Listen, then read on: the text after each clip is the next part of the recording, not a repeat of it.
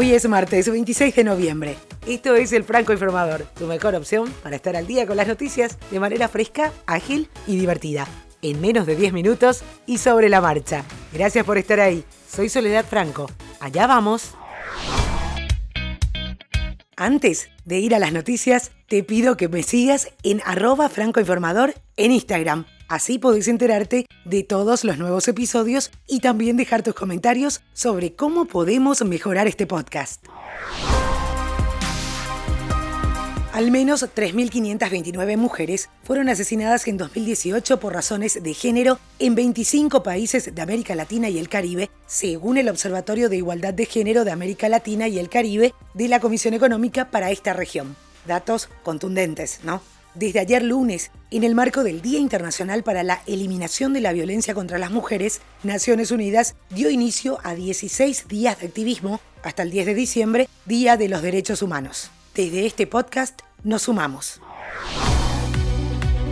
Con el 100% de los votos escrutados en la ajustada segunda ronda de las elecciones presidenciales en Uruguay, el candidato opositor del Partido Nacional Luis Lacalle Pou recibió 48.71% contra el 47,51% del candidato oficialista del Frente Amplio, Daniel Martínez.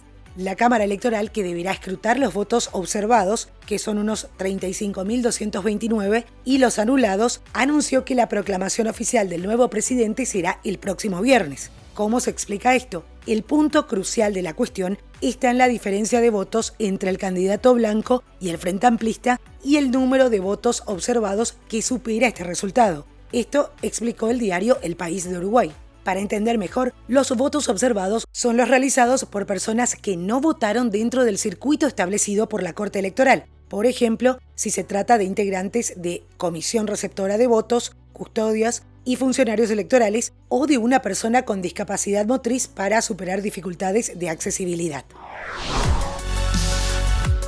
En Paraguay, por medio de una nota presentada ante el Ministerio Público, el expresidente Horacio Cartes se puso a disposición para una eventual investigación sobre sus vínculos con el brasileño Darío Messer. Este está detenido en Brasil por supuesto lavado de dinero proveniente del narcotráfico y otros delitos. Mientras tanto, la oficina central de la Interpol, ubicada en Lyon, Francia, ya recibió el pedido de detención de la justicia brasileña para levantar la difusión roja contra Cartes. Por su parte, el fiscal de Asuntos Internacionales, Manuel Doldán, confirmó que un grupo de cinco fiscales paraguayos viajará este martes a Río de Janeiro para reunirse con investigadores del caso Lavallato a fin de interiorizarse del operativo Patrón.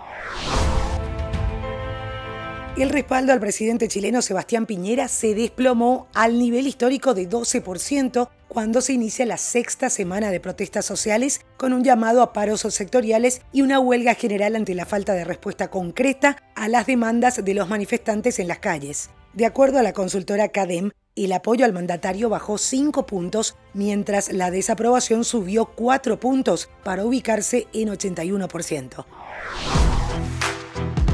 El Tribunal Constitucional de Perú declaró fundado este lunes un recurso que pidió la liberación de la líder opositora Keiko Fujimori en prisión preventiva desde hace casi 11 meses, mientras se le investiga por un presunto lavado de activos vinculado con la empresa brasileña Odebrecht. Keiko, quien tiene dos hijas, no será liberada de inmediato, pues deben cumplirse ciertas formalidades. Dicen que el fallo será notificado recién este jueves a las partes. En Estados Unidos, los demócratas de la Cámara de Representantes están comenzando a comprimir semanas de declaraciones, documentos y testimonios en un informe que casi con seguridad dará como resultado los así llamados artículos de juicio político, Articles of Impeachment en inglés, contra el presidente Donald Trump. Mientras tanto, la Casa Blanca emprende una campaña para desacreditar la investigación.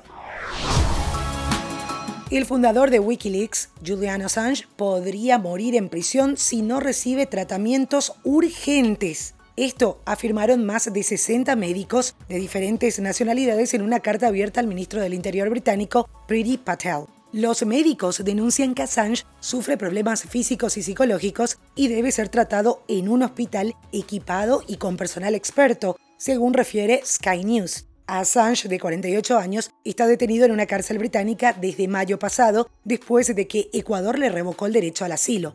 En febrero comenzarán las audiencias sobre el pedido de extradición formulado por Estados Unidos.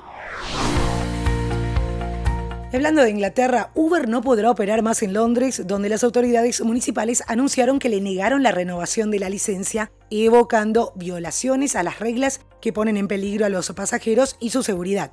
La empresa va a apelar y podrá seguir activa mientras no se examine el caso. Transport for London, la agencia municipal de transporte, ya había suspendido a Uber en 2017 para luego conceder dos prórrogas, de las cuales la última venció este domingo. Y este fue un robo millonario. La bóveda verde de Dresde, uno de los museos más antiguos del mundo y que guarda tesoros y joyas únicas, sufrió un robo de madrugada, según dijeron las autoridades este lunes, señalando que los ladrones se llevaron tesoros de valor incalculable. El tesoro de Augusto el Fuerte de Sajonia se estableció en 1723 y hoy contiene unos 4.000 objetos de oro, piedras preciosas y otros materiales expuestos en el Palacio Histórico. Las pérdidas podrían alcanzar un valor de cientos de millones de euros, según medios alemanes. Y hablando de millones de euros, la compañía líder en el sector de bienes de lujo LVMH compró la joyería estadounidense Tiffany, según informaron ambos grupos en un comunicado conjunto, confirmando los trascendidos de medios norteamericanos sobre un acuerdo preliminar. La transacción vale para Tiffany unos 14.700 millones de euros, es decir, 16.200 millones de dólares, según refiere el comunicado.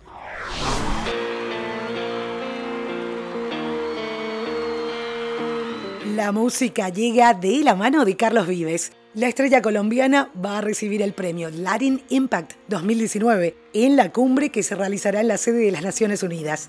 Vives está siendo reconocido por el trabajo de su organización tras la Perla de América, que trabaja para el desarrollo responsable, incluido y sostenible de su ciudad natal, Santa Marta, en Colombia. La cumbre de impacto latino tendrá lugar el 2 de diciembre en la sede de la ONU en la ciudad de Nueva York. Mi primer amor, la libertad, mi primer beso.